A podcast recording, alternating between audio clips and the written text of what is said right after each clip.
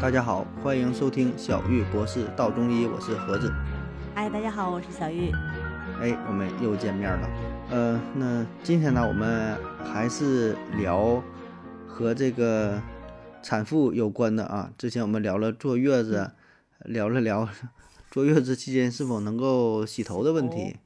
对，嗯，那今天呢，我们聊一个大伙儿可能更关心的，呃，叫拿什么拯救你我的奶水儿啊？嗯，就是坐月子期间呢，嗯，怎么能够产生更多的奶水儿啊？因为现在大伙儿也都知道了，就是母乳喂养啊，可能对孩子的身体啊会更好一些啊，这个基本是达成一个共识了，对吧？就是不管说的这个，对吧？不管是这个奶粉说怎么怎么好，但是说呢，你喝母亲的奶水儿，这个对身体啊各种什么抗体啊，什么什么补充啊，当然可能会有一些元素比较少，对吧？嗯但是额外补充之后呢，综合来说效果是最好的。嗯当然对于这个母亲来说也是一个挺好的选择，对吧？要要不然这个奶水不吸空的话，乳腺炎呐、什么后续的可能会造成一些麻烦。对嗯，子宫哎复旧啊之类的都是吧都都是 OK 的。这我就不太懂了啊，这我就不太懂了啊。所以呢，咱今天就聊一聊关于这个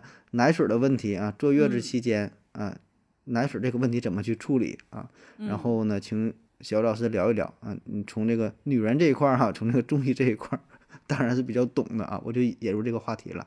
咱咱们其实产后哺乳这个问题，呃，在中医当中呢，我们称为缺乳啊、乳汁不足。其实我们嗯中医妇科学确实是有这个病的啊，确实是有，啊、乳汁不行啊、不通之类的。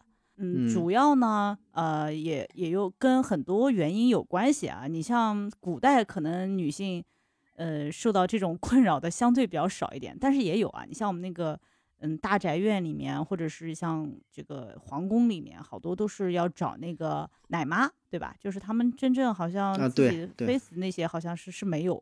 是吧？也不知道是不是跟我们现代女性一样啊？那个时候的妃子，宫斗的妃子压力也挺大的，对吧？天天面临着要宫斗，对吧？这个压力也挺大的。那么就是我们现代女哎性的话，也是，我我我我这个有我这有一个问题啊，你说那嗯个宫女儿，她是不哺乳是啥原因呢？是因为她没有啊，还是说因为怕变形、怕下垂呀、这个问题的话，我我觉得有可能是有的人可能是没有，有的人就直接让他回去嗯了啊、就觉得可能嗯哺乳这个事儿比较烦，或者是要保持嗯、他的尊贵吧，我造型？会不会是这方面问题 啊还有造型儿，对，可能有这方面问题，而且 就是以前他们都觉得像什么小少爷也好啊，还是就是刚嗯生的那些皇子也好，好像不应都不是带在自己身边的，好像都是带在奶妈身边，这是一个规定，都是奶妈带大的嘛。嗯，奶妈反正就自己呃自己的孩子就就就喂不到嘛，就就帮人家养呗。嗯哎，就是这个，哎，也不知道算不算是陋习了，但但没办法，以前他确实就是这样的一个一封建社会嘛嗯哎，一个一个社会嘛。但是也许啊，我就是猜测，是不是那个时候女性她其实有的人也会有一些压力或者身体上的一些问题，跟现代女性一样，对吧？就是虽然说社会在发展，人性它其实不变，或者人的生理还是会一些相似的，对吧？然后现代女性，你说现在工作压力多大呀？然后就是接受教育，嗯有的人一边在就是挺着大肚子一边在读书，对吧？你说这个产妇嗯。年龄又增大了，然后呢，好多作息不规律，然后之前说生小孩之前又减肥，然后剖宫产也嗯。上升了，这种很多很多的原因就造成了这个产妇现在缺乳这个现象就越来越严重，所以就是现在已经渐渐引起大家注视了。但其实咱们中医一直都有这个啊、但是西医的话好像就对这方面好像不是太关注，好像嗯，就是我看西医妇产科学上面好像没没在说这个乳汁儿这个事儿。嗯，西医这我不太懂啊，但是确实你说缺乳这个概念吧，这个词儿好像关注的并不多啊，更多的可能是说，呃，像什么产后就是什么产后抑郁，呃，精神嗯上的恢复，还有说什么对产褥啊，对吧？就是产产后的什么护理，然后内分泌调节什么可能会有，但是说缺乳，这可能是我接触的少，反正起码好像嗯没太关注这个话题，我不知道这个中医方面有什么方法，有什么有什么治疗的治疗的方案啥的。呃，中医就既然他有这个病名嘛，所以就是他一直还是挺关注的，也就说明就是在古代来说，咱们这个缺乳这个事儿就就存在了，对吧？就是历史比较悠久，嗯呃，治疗方法当然也是比较多的，像中药口服啊，还有食疗啊，这我们大家嗯就知道，还有针灸啊、按摩推拿。你像那个现在有很多妇产医院，就是好多就是这个下乳不通的啊，乳汁不通的，很多就会哎嗯找一个按摩师过来按摩一下，哎，这样的很多。就常规像耳穴贴压啊，然后一些中药的熏蒸啊，嗯包括一些热敷啊，哎，都会去采取这样的方法。哎，其实那个按摩方法还还挺好的，嗯、就是我本人也也经过这样的一个方法，我觉得好像还确实是挺舒服的。但反正就是可以采取多种的方法来结合治疗，就有的时候也不一定是单一的方法来治疗，反正总之要让你舒服嘛，嗯，要让你下乳嘛，就是这样。你说像这个，嗯、很多就是女子刚刚这个就做过手术啊，或者是呃刚刚生过孩子啊，它肯定是一个耗伤气阴的一个过程啊，就是肯定是讲讲明白点，就是其实还是伤了元气。所以呢，就是有很嗯多人他可能还是体质本来就虚弱，然后呢有一些气血虚弱啊，哎这种情况他会有缺乳。有的人呢可能是因为这个脾气啊不足，然后脾湿健运，嗯，我们脾主后天嘛，它就是相当于你的一个消化吸收的一个功能啊，就是你如果消化吸收的嗯功能不是太好的话，它也会对吧？这个乳汁，嗯，就是缺，它就是咱们中医的这种方法，嗯啊、有很多哎，然后但是呢，我觉得大多数人就一般不至于要到吃药的地步啊、就是有的人他是有，只是少一些。我觉得一般食疗就可以了。嗯，那食疗，那就像咱们就经常听说的吃什么鲫鱼汤，还有什么那个猪蹄儿啊，炖什么猪蹄儿，对什，么什么乌鸡汤是乌吗？鸡，嗯，还有排，反正排嗯骨就是那荤的呗。嗯，有项目这些东西啊 就挺多的。你看，就是很多那个，我就看那月子会所啊，或者是嗯一些妇产医院旁边儿，就那些那些发小招贴儿的那些旁边小饭店，，嗯，全都是哎，你一看啊，都是什么各种汤，各种什么什么大补汤，对我也不知道有用没用啊。对，呃，反正我是听到很多的那个产妇他们说，哎，我好像喝这个什么豆浆有用，我好像喝这个什么嗯。呃猪蹄汤有用，哎，然后有的嗯。人说、啊，我喝酒酿特别有用，反正就是每个人好像这个嗯。状态也不太一样，好像适合的也不太同。然后查了一下网上，发现感觉这个下乳的东西特别多啊，反正这个中医上面倒没有说，但是就是食疗方面，什么什么花生啦。哎，什么丝瓜嗯了，然后还有什么茭白了、反 豌豆了、豆腐了，吃吃啥都有。对我感觉好像就什么都能下乳，这这不大有点奇怪。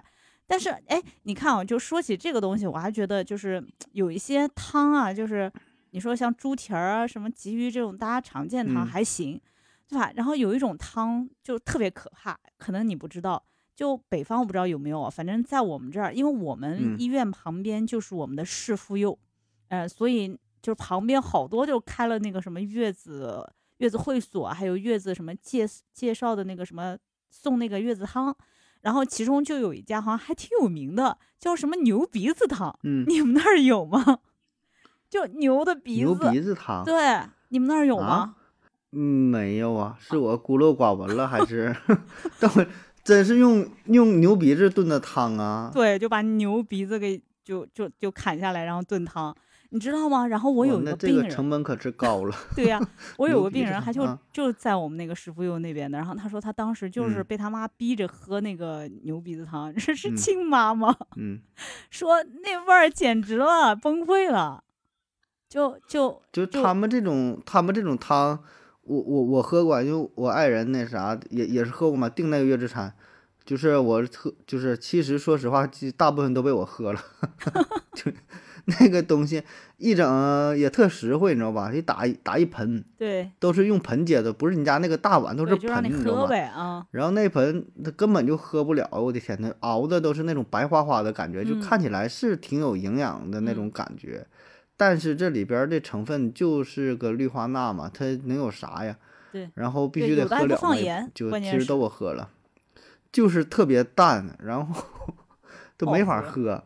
对，对，其实我还是挺能喝，喝喝点羊汤什么都行，知道吧？放点那个胡椒粉，放点那个葱花，呃，放点辣椒油，放点什么，真的什么调哦料没有，就淡淡的那种感觉，然后还挺腥的。我是我的天儿，那我那那就是简直喝不下去。捏着鼻子喝，对，喝不了。就是我，所以我就觉得，就嗯是亲妈嘛，还好我坐月子的时候，就我妈还比较照顾我，不会让我喝这种汤。我想怎么样，就相对好一些吧。就是当医生还是有还是有好处的，就我至少可以指导别人，就是那个月嫂也不敢对嗯我怎么样。然后其实我觉得就是你还是一 个你误解，我是专业的是吧？你给我说啥？对我说啥，我说的才是专业，对吧？然后大家看着我是吧？嗯我觉得就是这样，就嗯是你你们不要给我就是没事儿，这个又是猪蹄，没事儿那个鲫鱼，你逼着我喝肯定不行，对吧？人他嗯接受是有个限度的，你就像我们正常这个本身消化功能还算正常的人，你说你吃太多的东西都不消化，那有的本身脾胃就比较虚弱的人，你再让他喝，他根本都吸收不了，有可能就是你吃越吃嗯越堵，你有可能就是越吃你反而下乳下不下来，反而堵。真的会这样。你说像那嗯个猪蹄也好，还是什么也好，你吃了喝了汤又吃了，你不消化呀，太多的话不消化呀，所以就是还是要我觉得正常一点，不能因为为了这个下汤啊，就是就就下乳啊，就这样喝。反正我觉得亲妈一般应该嗯不会这样逼啊。他是有一些误解，就啥呢？呃，一个呢是因为可能旧社会吧，那个时期，嗯，吃东西都比较费劲啊，别说是比较好的，嗯，所以说对吧？你说鸡肉、鱼肉、猪蹄儿，毕竟还是比较好的东西。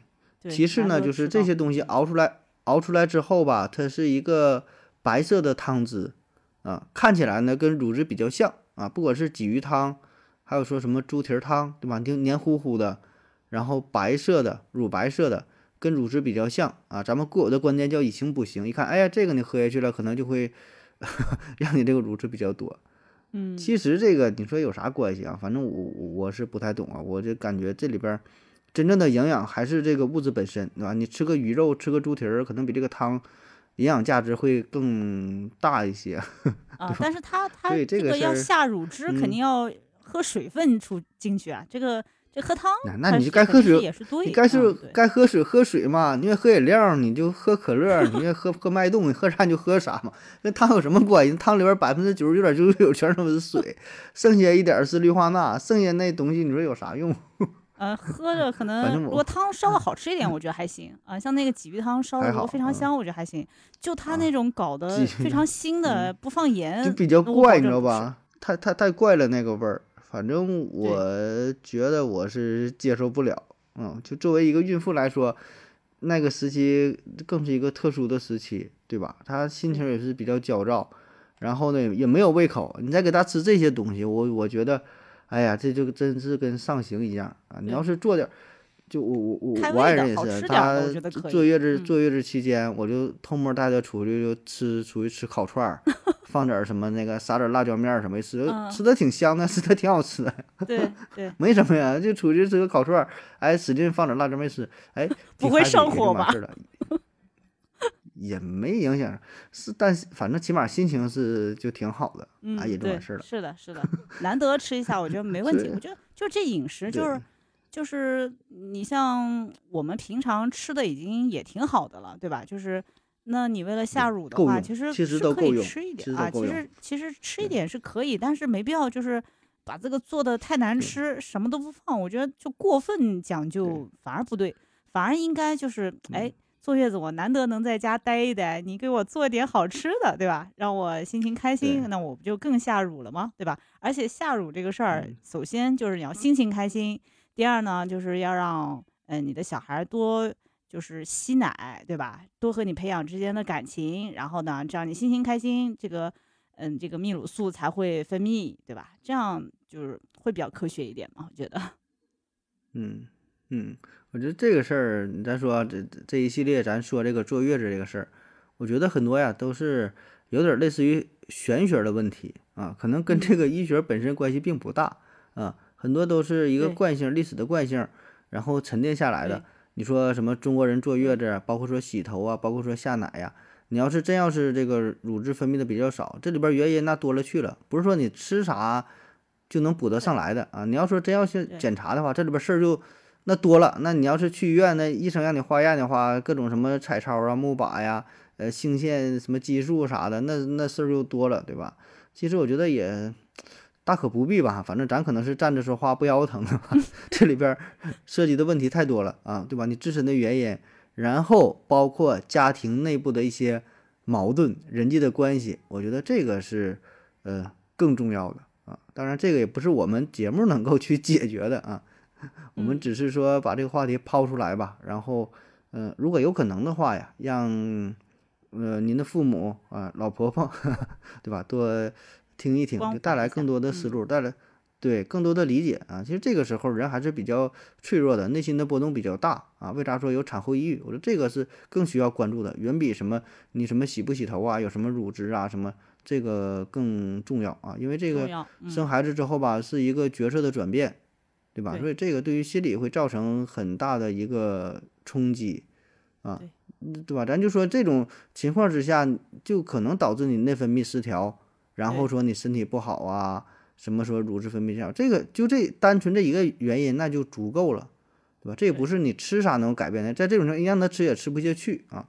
所以我觉得更多的时候还是给予更多的关爱、关怀，嗯、然后并不是说的你抱个大孙子，然后就很高兴，可能对 对这个产妇，对吧？对儿媳妇可能关爱就少一些，嗯、所以呢，还是把这个家庭呃关系处理得好、得当一些，对吧？